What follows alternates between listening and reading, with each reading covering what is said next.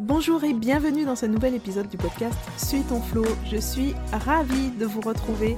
Encore une fois, on va un peu parler d'argent, mais cette fois ce sont vraiment des bonnes nouvelles. On va parler d'argent que vous allez peut-être recevoir. On va parler des droits à la formation parce que souvent c'est quelque chose qu'on découvre un beau jour. Et la seule remarque qui vient à ce moment-là, c'est pourquoi je n'ai pas su ça avant. Donc, il faut savoir qu'en France, le droit à la formation, c'est quelque chose de vraiment important. Donc, que tu sois indépendant, futur indépendant, salarié, demandeur d'emploi, tout le monde a des droits pour accéder à la formation professionnelle. Mais le problème qui se pose en général, c'est que personne ne vient toquer à ta porte pour t'en informer. Sauf les démarcheurs téléphoniques qui te font croire qu'ils t'informent simplement pour mieux t'arnaquer. On en parlera tout à l'heure. Donc là, on va faire un point sur quelques dispositifs de financement de formation à connaître, avec en prime une explication des petits changements qu'il y a eu en 2021, dont tu as peut-être eu vent d'une façon ou d'une autre. On va mettre tout ça à plat que les choses soient bien claires. Reste bien jusqu'à la fin, parce qu'il est bien possible que tu découvres que tu as droit à des financements que tu croyais inaccessibles. Alors, le premier financement dont on va parler, c'est celui des fonds d'assurance formation, qu'on appelle les FAF. Le nom n'est pas forcément très parlant, il s'agit des organismes qui financent la formation professionnelle des indépendants. Tu as peut-être déjà entendu parler des OPCA, qu'on a après renommé OPCO. Ils financent les formations des salariés. Et donc, pour les indépendants, c'est pareil, mais ce sont les FAF. Voilà. Il en existe quelques-uns, mais on va s'arrêter sur les trois les plus probables de te concerner, surtout si tu es en micro-entreprise. Donc le premier, le FAFCA, donc là, c'est le cas le plus simple. À partir du moment où tu as le statut d'artisan ou assimilé, c'est-à-dire que ton entreprise est inscrite au répertoire des métiers, alors tu dépends du FAFCA.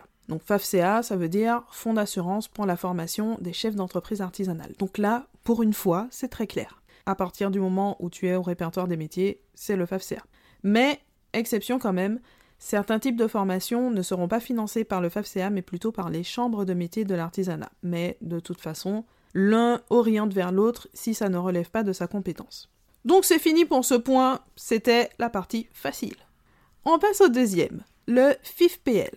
Alors, comme son nom l'indique, donc FIFPL, ça veut dire Fonds interprofessionnel de formation des professionnels libéraux. Évidemment, je l'ai sous les yeux pour le dire, sinon je ne le retiendrai pas. Donc FIFPL, c'est très bien abrégé comme ça. Donc, il s'occupe des activités libérales. Mais entre 2018 et 2019, il y a eu quelques changements dont tu as peut-être entendu parler, mais de manière lointaine, et on en observe en fait les répercussions au fur et à mesure. Petite explication. En 2018, le RSI a été supprimé. Alors, évidemment, c'est un peu comme quand on a dit euh, suppression de la taxe professionnelle. Bon, non, euh, en fait, euh, il disparaît, mais pas tout à fait. Donc, les conséquences, euh, bah, un indépendant reste un indépendant, il y a toujours des différences assez conséquentes avec le régime des salariés. Mais bon, ce n'est pas le sujet. Ce qu'il faut savoir, c'est que à ce moment, les nouveaux indépendants qui exercent une profession libérale non réglementée, ils sont depuis automatiquement rattachés au régime des commerçants. Et donc, ils ne dépendent plus du FIFPL. Sauf qu'il y a eu pas mal de décalage entre la mise en place, la communication, le moment où on se rend vraiment compte des changements, et ça a créé pas mal de confusion. Alors, le FIFPL a continué à prendre en charge certains professionnels qui n'auraient pas dû dépendre d'eux, et certains continueront même à être entre deux eaux en 2021. Mais normalement, à partir de 2022, tout devrait rentrer dans l'ordre. Donc au final, en 2021, le FIFPL prend encore en charge les anciens professionnels libéraux, c'est-à-dire ceux qui ont créé leur entreprise avant 2018 s'il s'agit d'une micro-entreprise, avant 2019 si c'est un autre statut. Donc ces anciens professionnels libéraux, s'ils n'ont pas demandé à quitter la CIPAV, donc là c'est vraiment l'histoire de cotisation sociale on va dire, s'ils sont restés à la CIPAV, qui n'ont pas demandé le transfert au RSI, SSI, Sécurité sociale des indépendants, je vous ai dit, hein, le RSI a disparu, mais bon, Hein. Donc il relève encore du FIFPL. Autre cas, les indépendants dont l'attestation de contribution professionnelle mentionne le FIFPL, bah, c'est écrit FIFPL dessus, donc ils font la prise en charge. Ça c'est plutôt cool. et quelques professions libérales qui restent dans le champ de la CIPA. Alors, je vais peut-être pas tout lister là. J'ai mis toute la liste euh, dans la transcription du podcast. Allez, pour en citer quelques-uns, on a les architectes, les psychologues, ostéopathes, diététiciens et euh, bah, d'autres professions. Voilà. Il y en a à peine une petite vingtaine au total. Ce qui veut dire qu'il y a énormément d'entreprises qui ne dépendent plus du FIFPL. Et donc, on passe au troisième, l'AGFIS. Donc l'AGFIS, c'est l'Association de gestion du financement de la formation des chefs d'entreprise. À l'origine, l'AGFIS a en charge le financement des indépendants dont l'activité est commerciale et qui n'ont pas le statut d'artisan, puisque on l'a dit, si tu as le statut d'artisan, tu dépends du FAFCA. Donc tout à l'heure, on disait que les professions libérales non réglementées, elles sont progressivement assimilées aux activités commerciales en matière de cotisation sociale et tout ce qui en découle. Et donc, les entreprises qui ne dépendent plus du FIFPL pour la prise en charge de leur formation, maintenant elles sont gérées par l'AGFIS. Donc l'AGFIS a en charge les activités commerciales, donc sauf pour ceux qui ont le statut d'artisan en parallèle, les professions libérales non réglementées, automatiquement pour les entreprises créées à partir du 1er janvier 2018 en micro-entreprise ou à partir du 1er janvier 2019 pour les autres statuts. Et, autre cas, les professions libérales non réglementées qui ont été créées avant ces dates, mais qui ont demandé leur transfert de la CIPAV au RSI. Donc ça, c'est vraiment sur option, et c'est une possibilité qui est ouverte jusqu'à 2023. Donc là, je t'ai parlé du FAFCA, du FIFPL, de la GFIS, et la question, donc, comment savoir de qui on dépend? Parce que parfois, ça n'est pas super, super clair. En fait, la question de trouver le bon fonds de financement, elle se pose surtout la première année d'activité, parce que après, en fait, tu édites ton attestation de contribution à la formation professionnelle et s'inscrit dessus. Cette attestation, c'est même un document qui est exigé pour la prise en charge des formations, en dehors de l'année de la création d'entreprise. C'est simplement une attestation qui indique qu'on a bien payé ses cotisations sociales auprès de l'URSSAF, parce que ces cotisations incluent un petit montant au titre de la formation professionnelle. Et donc ça, ce montant, il sera inscrit sur l'attestation. Mais, je te rassure tout de suite, ce n'est qu'une cotisation. Le montant versé n'a pas d'impact sur celui de la prise en charge. Donc tu peux bien avoir cotisé pour quelques dizaines ou quelques centaines d'euros et bénéficier d'une prise en charge de formation de plusieurs milliers d'euros par an. Donc on ferme le chapitre des fonds de financement et on passe au deuxième dispositif qu'on va voir aujourd'hui, le financement par le CPF. Alors le CPF, c'est le compte personnel de formation. C'est ce qui a remplacé le DIF et avec quelques améliorations intéressantes. Aujourd'hui, je pense que c'est vraiment le mode de financement le plus facile à mobiliser pour accéder à une formation professionnelle grâce à la plateforme Mon compte formation. Cette plateforme est gérée par la Caisse des dépôts et de consignation et elle permet de mettre en relation directement le titulaire du CPF et l'organisme de formation. Donc l'inscription, elle est très rapide, simple, sans formalité particulière, franchement, par rapport à ce qu'on avait avant, c'est vraiment top. Et donc avec ce fonctionnement, on peut voir le CPF en fait un peu comme un porte-monnaie électronique dédié à la formation professionnelle. Chaque année, il est alimenté de 500 euros pour une année complète, voire 800 euros pour les moins diplômés. Et l'alimentation se fait entre mars et avril, voire dans des circonstances exceptionnelles, donc comme là 2020 et peut-être aussi 2021, jusqu'à juin.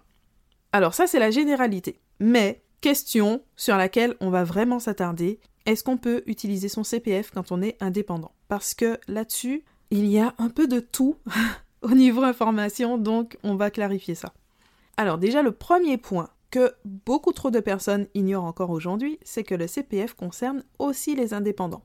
Une année complète en tant qu'indépendant, ça équivaut à une dotation de 500 euros. Alors bien sûr, tu peux utiliser les droits que tu as acquis en tant que salarié, mais ça veut dire que si tu n'es plus salarié, tu continues acquérir de nouveaux droits au titre de ton activité indépendante. Donc ça, c'est déjà un premier point intéressant. Le deuxième point, là, on va prendre le temps de poser le contexte. Alors, pour qu'une formation soit éligible au CPF, comment ça fonctionne? En principe, il doit s'agir d'une formation certifiante, donc une formation qui débouche sur un titre, un diplôme, un certificat ou autre. Mais il y a quelques exceptions, notamment pour les formations qui entrent dans le cadre de la création ou reprise d'entreprise. Il y a aussi le permis de conduire, mais ça nous concerne un peu moins. Donc on va s'arrêter sur ce cas de la création ou reprise d'entreprise. C'est dans ce cadre très précis que ma formation Objectif Micro-entreprise est éligible au CPF. Il s'agit d'une formation qui n'est pas certifiante, mais qui aide à créer et gérer sa micro-entreprise. C'est même son nom officiel d'ailleurs pour l'administration, créer et gérer sa micro-entreprise. Et pour ce type de formation, à un moment donné, la Caisse des dépôts a indiqué qu'elle ne pouvait pas être proposée aux dirigeants d'entreprise en activité. Donc c'est comme ça que ça a été formulé, en indiquant ensuite que ces personnes bénéficient d'autres financements spécifiques, donc en pensant au fonds d'assurance formation dont on a parlé tout à l'heure. Et donc là, ça posait quelques problèmes. Déjà, le, le premier, à quel moment est-ce qu'on considère qu'on est créateur d'entreprise ou dirigeant d'entreprise déjà en activité? Parce que je suis désolée, mais remplir un formulaire en ligne pour avoir un SIRET, ça ne fait pas de quelqu'un un dirigeant en activité. on est toujours un créateur d'entreprise. Euh, voilà, le, le, jour de la création, le lendemain, la semaine d'après, le mois d'après, on est toujours en création d'entreprise. Bon. Donc j'ai essayé d'avoir une réponse claire sur ce sujet, mais mon interlocuteur a botté en touche. Et euh, bah, là-dessus, personne n'avait de réponse vraiment claire. Donc l'interprétation qui a été faite d'une manière générale, c'est dès que tu as ton SIRET, tu ne peux pas accéder à cette formation. Alors que, en pratique, certaines personnes se trouvent entre les deux parce qu'elles sont déjà immatriculées mais n'ont pas accès au financement des fonds d'assurance formation. Mais en l'absence de réponse claire et officielle, chacun fait comme il peut. Donc, voilà le contexte. Et en fait, je prends le temps d'expliquer le pourquoi du comment pour que tu comprennes qu'il n'a jamais été question d'interdire l'utilisation du CPF aux indépendants. C'est un non-sens puisque les indépendants ont aussi la possibilité d'acquérir des droits sur leur CPF. La seule restriction, en fait, elle était pour les formations non certifiantes qui ont été rendues éligibles au CPF simplement parce qu'il s'agissait d'une action de formation destinée aux créateurs et repreneurs d'entreprises. Et aujourd'hui, au moment où j'enregistre ce podcast, donc on est fin avril 2021, cette condition a été réécrite. La Caisse des dépôts indique simplement qu'il doit s'agir, je cite, d'acquisition de compétences entrepreneuriales concourant directement au démarrage, à la mise en œuvre et au développement du projet de création ou de reprise d'entreprise et à la pérennisation de l'activité. Donc c'est quand même quelque chose d'assez large. Et le fait d'être déjà en activité n'est pas un critère. Donc ce n'était pas un critère au départ, ça a été ajouté en novembre 2020, on a vu ça arriver, 1er novembre 2020, allez. Et en février 2021, bah finalement, euh, non.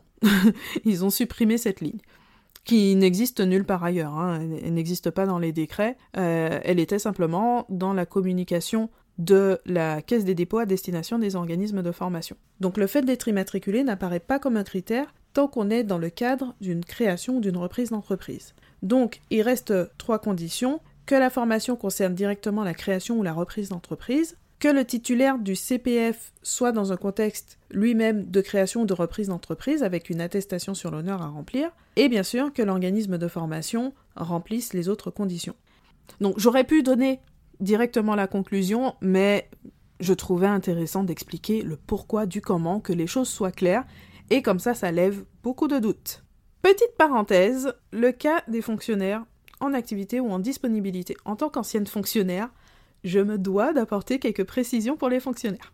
Donc, aucun changement à l'horizon, ouais, malheureusement, on n'est pas vraiment sur les bonnes nouvelles là, à ce niveau-là.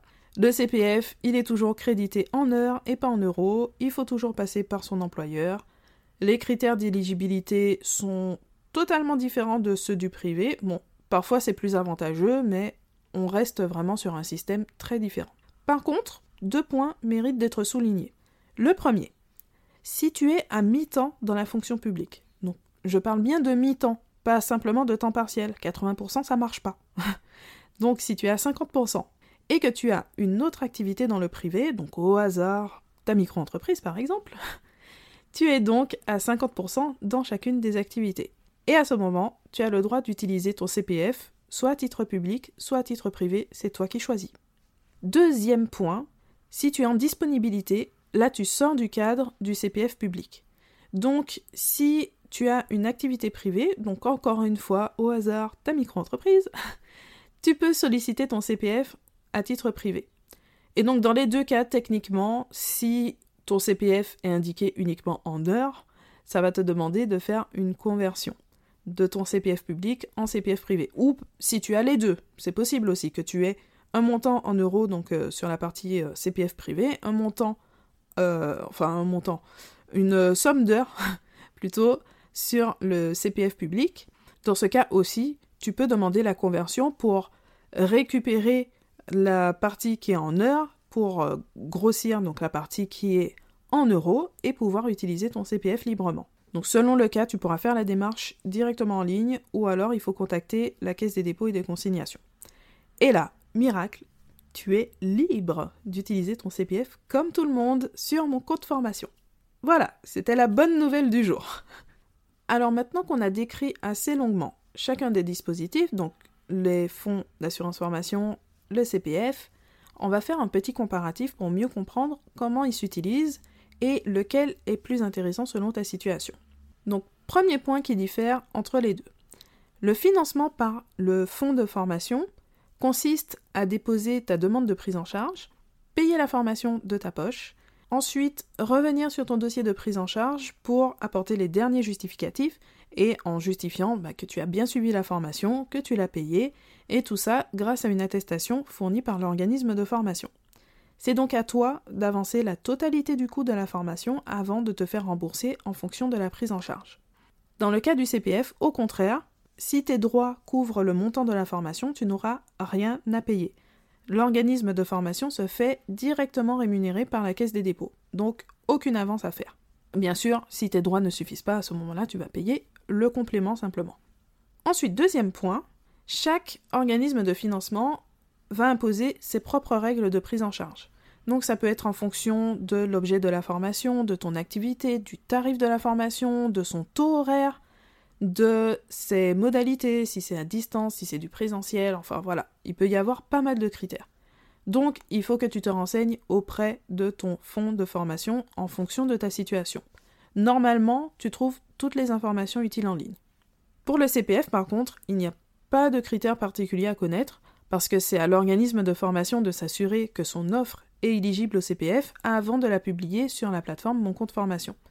Donc, la prise en charge, en fait, elle sera seulement conditionnée par le montant de tes droits. Pour le cas particulier des formations non certifiantes, il faut tout de même être dans le contexte de la création ou reprise de son entreprise et remplir l'attestation sur l'honneur. Ensuite, troisième point. C'est bien beau de parler de financement, se former gratuitement, mais il faut quand même savoir que ce n'est pas possible pour n'importe quelle formation. Il ne suffit pas de trouver un produit libellé formation, formation en ligne pour obtenir une prise en charge. Donc en plus des critères spécifiques, il y a un critère commun à ce type de prise en charge. L'organisme de formation qui dispense la formation doit avoir prouvé qu'il respecte un certain niveau de qualité. Cette preuve se fait par la validation du Datadoc, et à partir du 1er janvier 2022, c'est la certification Calliope qui sera obligatoire. En résumé, toute l'organisation, les process, la communication, la conception des formations, vraiment tout. là, là c'est vraiment un petit échantillon.